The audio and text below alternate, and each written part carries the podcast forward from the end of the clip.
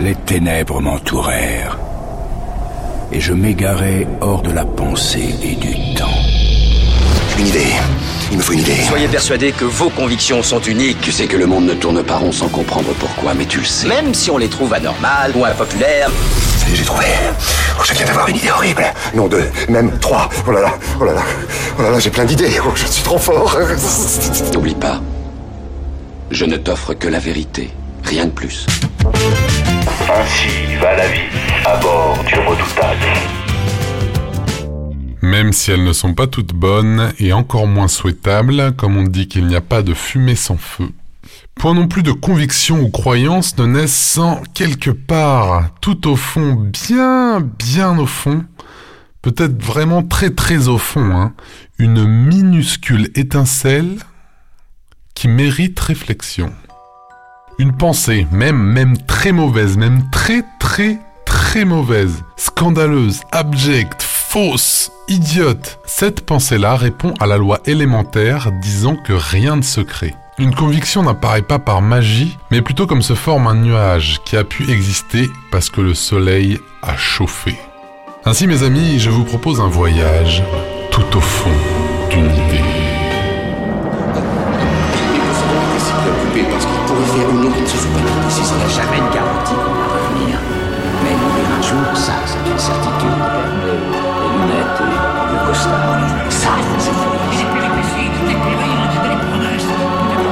Prenons en exemple une idée qui, à une époque, fit son chemin sur la toile, ne trouvant, je crois, guère de défenseurs et que je trouve moi-même peu pertinente. On devrait plutôt demander aux personnes qui veulent des enfants pourquoi ils en veulent, étant donné que, d'un point de vue extrêmement logique, nous venons au monde sans enfants. Je ne suis pas venue avec un enfant. J'ai vécu la majeure partie de ma vie sans enfant.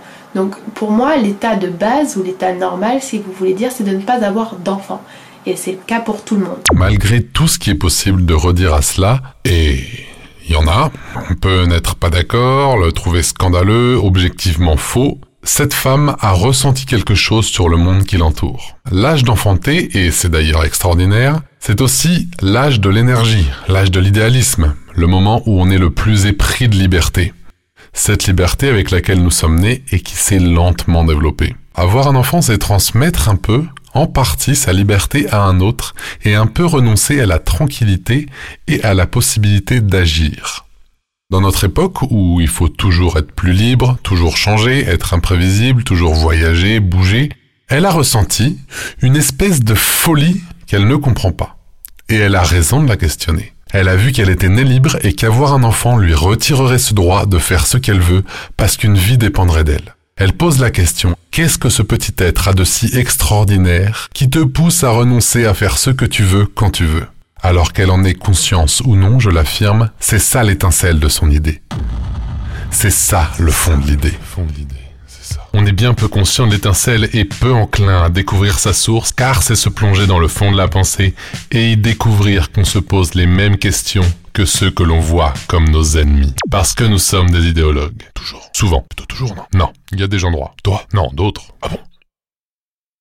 Alors, on fait quoi? Eh oui.